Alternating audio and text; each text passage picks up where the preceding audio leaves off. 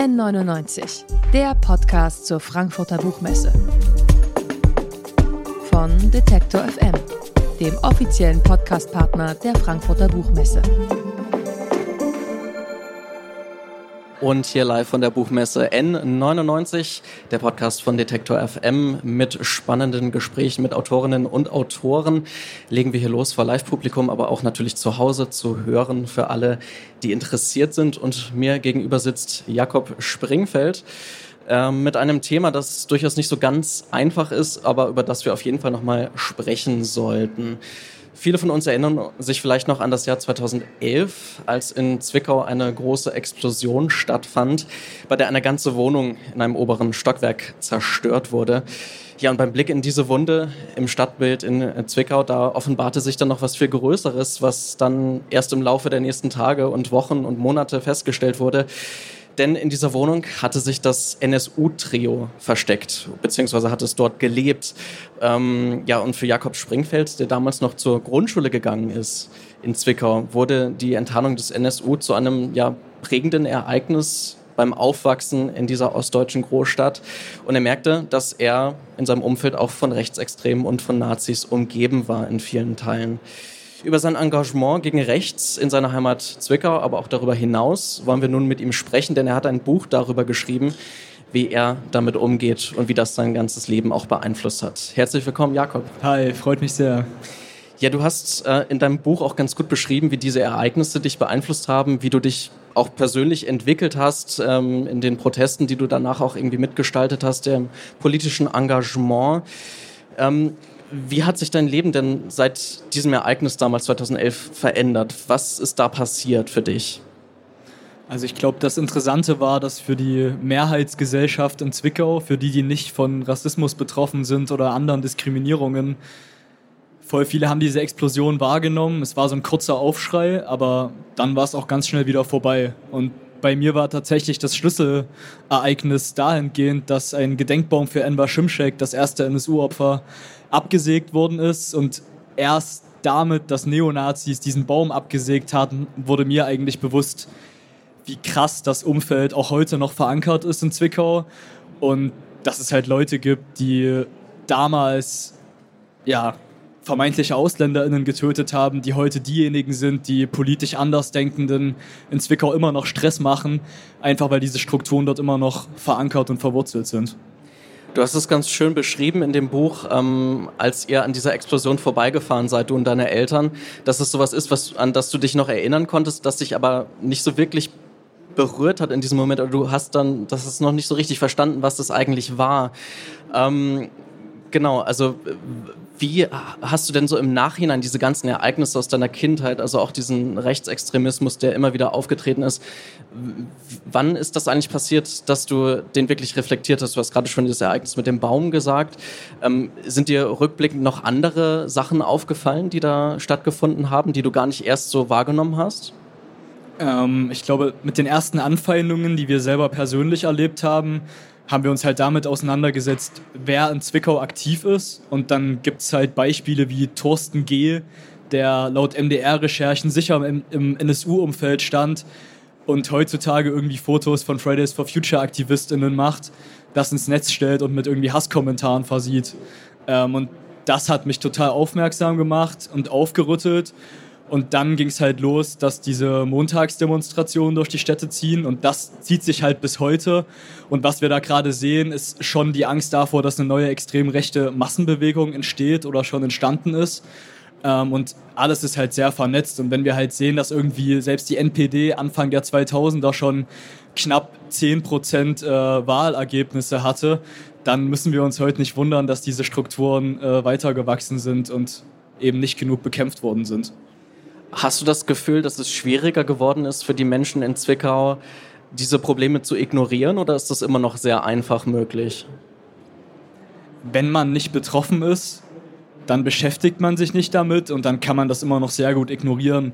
Wie ich das an mir selbst auch gemerkt habe. Also ich bin privilegiert, behütet aufgewachsen und hatte keinen Plan vom NSU, so warum auch. Ich war nicht politisch aktiv und wurde nicht durch meine Geburt irgendwie diskriminiert. Aber ich glaube, durch das Buch und durch unser Aktivismus tut sich schon was. Und diese Neonazis laufen trotzdem noch durch die Stadt, greifen beispielsweise beim Christopher Street Day Leute an. Aber mittlerweile gibt es eine Zivilgesellschaft, die zwar klein ist, aber die zumindest darüber spricht und versucht, irgendwie eine Öffentlichkeit dafür zu schaffen. Aber es ist immer noch viel zu wenig. Du beschreibst ja auch, dass es gibt diese eine schöne Szene, wo dein Lehrer das Fenster schließt, um praktisch von draußen diese Geräusche, diesen, diesen recht, diese rechten Geräusche auszusperren. Ähm, würdest du sagen, ist das auch so eine Art Generationsding, dass die jüngeren Leute sensibilisierter dafür sind? Oder ignorieren die das auch immer noch? Also ich kann das so per se nicht sagen. Ich glaube, auf der guten Seite hat bei uns Fridays for Future sehr viel politisiert und dadurch ist auch ein neues Bewusstsein dafür gewachsen, dass man sich, wenn man sich irgendwie für Demokratiethemen einsetzt, man sich immer auch antifaschistisch positionieren muss weil man sieht das irgendwie mit einer AfD im Bundestag, die den Klimawandel leugnet oder mit Neonazis, die uns dann vor Ort angreifen. Aber auch da ist es sehr gespalten und sehr polarisiert. Also als FFF, die Ortsgruppe in Zwickau entstanden ist, so eine Woche später entstand der Fight Club 56 von irgendwie jungen Neonazis, die uns dann auf der Straße verfolgt haben. Und deswegen gibt es da nicht so ein einheitliches Bild. Also es gibt neue, viele gewaltbereite junge Neonazis, aber es gibt auch Leute, die mit jedem Angriff mit jeder Anfeindung aufwachen, solidarisch sind und irgendwie ein Bewusstsein dafür schaffen. Und ich hoffe, das passiert noch mehr, auch durch das Buch jetzt. Du widmest dem NSU eine ganze Menge Platz in dem Buch. Das ist so ein Schlüsselereignis, das du wirklich sehr ausführlich erklärst. Gefühlt haben wir da jetzt schon sehr oft viel drüber gehört, über den NSU in den vergangenen Jahren. Es ist viel passiert, ähm, auch durch den Prozess, der geführt wurde. Warum war es für dich trotzdem so wichtig, das nochmal in die Mitte zu stellen und darüber nochmal zu sprechen? ich kann das an so einem akuten Beispiel erläutern. Wir hatten, also vor elf Jahren, am 4. November, ist der NSU aufgeflogen, ist das Haus in Zwickau explodiert. Und letzte Woche fand das erste Treffen organisiert von der Stadt statt, wo darüber gesprochen wurde, wie Zwickau mit der Aufarbeitung und dem NSU-Komplex umgehen will. So elf fucking Jahre danach. Ähm, und das zeigt einfach, dass sehr viele, auch ich an meiner Schule, hatte nie vom NSU-Komplex gehört, habe da nichts drüber gelernt und deswegen war so unser Ansatz eben autobiografisch einzuleiten und dann trotzdem einfach auch Wissen zu vermitteln, damit vielleicht noch mehr junge Leute checken, auch dass es nicht nur ein Problem ist, was politisch Linksdenkende betrifft, sondern vor allem auch Menschen, die jetzt nicht die Möglichkeit haben, irgendwie ein Buch darüber zu schreiben und nicht die Beratungsangebote haben wie ich. Eine wichtige Rolle in dieser ganzen NSU-Sache hat natürlich auch die Polizei gespielt, die vielleicht vieles einfach nicht sehen wollte oder übersehen konnte an verschiedenen Stellen. Ähm, du hast ja persönlich auch viele Erfahrungen mit der Polizei gemacht, die jetzt nicht besonders positiv waren. Ähm, wie wichtig ist die Rolle der Polizei und was würdest du sagen, wie müsste die sich verändern, um halt auch diesen rechten Strukturen entgegenwirken zu können?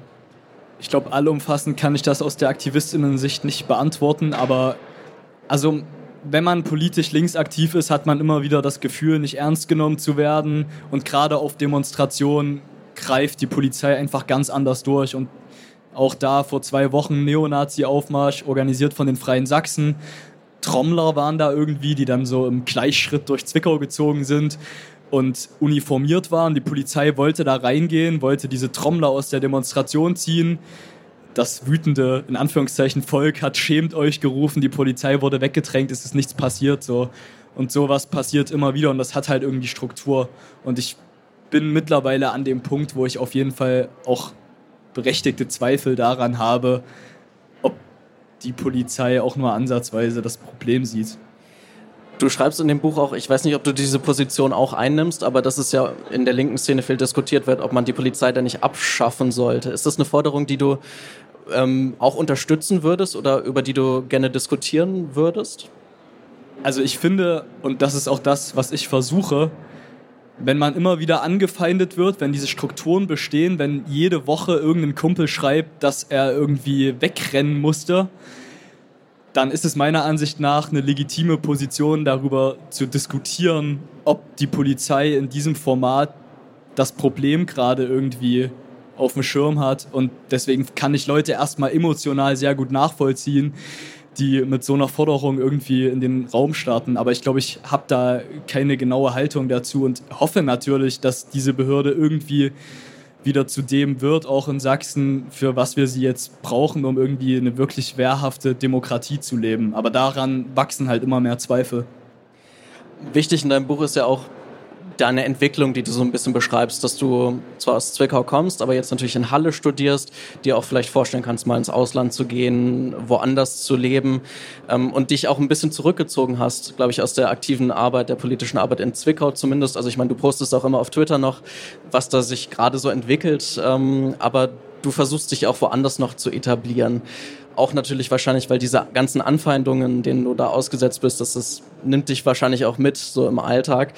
Ähm, wie gehst du denn mit der Sorge um, dass dadurch vielleicht den Rechten noch mehr Platz gegeben wird, wenn Menschen wie du einfach nicht mehr die Energie haben, so viel Arbeit äh, in eine Stadt wie Zwickau zu stecken?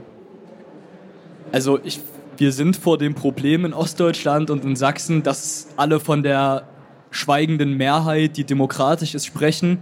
Aber wenn sich diese schweigende Mehrheit nicht äußert, dann habe ich immer mehr Zweifel daran, dass es diese demokratische Mehrheit gibt und auch wirklich Angst, dass man diese 20, 30 Prozent AfD-WählerInnen nicht mehr umgekrempelt bekommt. Deswegen ist meine Sicht auf Zwickau und die kommenden Jahre schon eher eine pessimistische. Aber es ist gut zu sehen und das versuche ich auch so. Ich fahre irgendwie jede Woche mehrfach eigentlich zurück und versuche irgendwie am Ball zu bleiben. Es ist halt so eine Mischung aus individuell kann ich alle verstehen, die da wegziehen, weil sich antifaschistisch oder auch nur demokratisch zu äußern, kann halt bedeuten, dass ein Neonazi vor der Haustür steht. Ähm, aber gleichzeitig, glaube ich, haben wir trotzdem oder versuchen wir Safe Spaces aufzubauen, ob jetzt irgendwie das Haus der Frauen für migrantische Menschen in Zwickau oder antifaschistische Gruppen, um dem irgendwie entgegenzutreten. Und damit werden wir auf jeden Fall nicht aufhören, aber es wird immer schwieriger. Es wird schwieriger, aber du möchtest auch nicht aufgeben. Ne? Also wenn ich das richtig gelesen habe, dann ist es so, dass du auch dir vorstellen kannst, auf jeden Fall wieder zurückzukommen. Was würdest du denn gerne erreichen in Zwickau? Was ist dein, gibt es da ein Ziel, das du hättest? Also so kleine Ziele sind, dass man erstmal irgendwie eine NSU-Aufarbeitung ermöglicht, dass man zum Beispiel dieses Bildungs- und Dokumentationszentrum auf den Weg bringt. Aber im großen Sinne würde ich mir einfach wünschen, dass jetzt akut montags keine von Neonazis geführten Demonstrationen mehr durch die Stadt laufen können, ohne dass es Gegenprotest gibt. Und manchmal gibt es Gegenprotest, aber das sind dann 20 junge Leute wie ich gegen 1000 und ähm, ja, und gleichzeitig halt, dass Behörden auch das Problem raffen. Und das erlebe ich halt auch immer wieder, ob Behörden oder die Kommunalpolitik, sie sehen das Problem, sie reden mit Betroffenen und sie sagen auch, ja, wir müssen da mal irgendwie was tun, aber auch sie sind schon eingeschüchtert und trauen sich nicht mehr klar auf die demokratische antifaschistische Seite zu stellen, weil sie Angst vor Polarisation und irgendwie negativen Feedback haben. Aber das muss man halt eingehen, sonst ähm, läuft es den Bach runter. Ja. Nun ist Zwickau ein Beispiel. Es gibt natürlich noch viele andere Städte in Ostdeutschland und auch darüber hinaus, wo vielleicht diese Probleme bestehen. Was würdest du denn jungen Menschen mit an die Hand geben, ähm, die vielleicht in einer ähnlichen Situation, in einer ähnlichen Stadt aufgewachsen sind? Was können die machen, um diese Lage zu verbessern? Also so trist wie das klingt, wenn ich gewusst hätte, was durch das Engagement auf mich zukommt, weiß ich nicht, ob ich den Weg so gegangen wäre, wie ich ihn gegangen bin. Aber jetzt, wo ich ihn gegangen bin, kann ich sagen, dass es sich gelohnt hat und dass man, egal wo, ob in Zwickau oder in Meuselwitz oder Altenburg. Es gibt überall junge Leute, die auch so ticken und es gibt auch schon Beratungsmöglichkeiten und Beratungsstellen, die einen irgendwie supporten. Und das Schöne, was ich immer wieder sehe, ist halt mit jeder Anfeindung, mit jedem angespuckt werden. Wenn man darüber spricht, wachen Leute auf und zeigen sich solidarisch, die zuvor irgendwie vielleicht keine Haltung eingenommen hätten. Deswegen ist nur immer wieder versuchen und trotzdem irgendwie am Ball bleiben, auch wenn es trist ist. Das sagt Jakob Springfeld über sein Buch Unter Nazis Jung Ostdeutsch gegen Rechts. Erschien bei Quadriga, 190 Seiten und es kostet 14,99 Euro. Geschrieben zusammen mit Isio Erich, das wollte ich noch dazu sagen. Ja. Vielen Dank für deine Zeit, Jakob, und viel Erfolg. Dankeschön.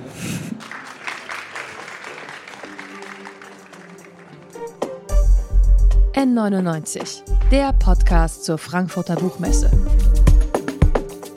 Von Detektor FM dem offiziellen Podcastpartner der Frankfurter Buchmesse.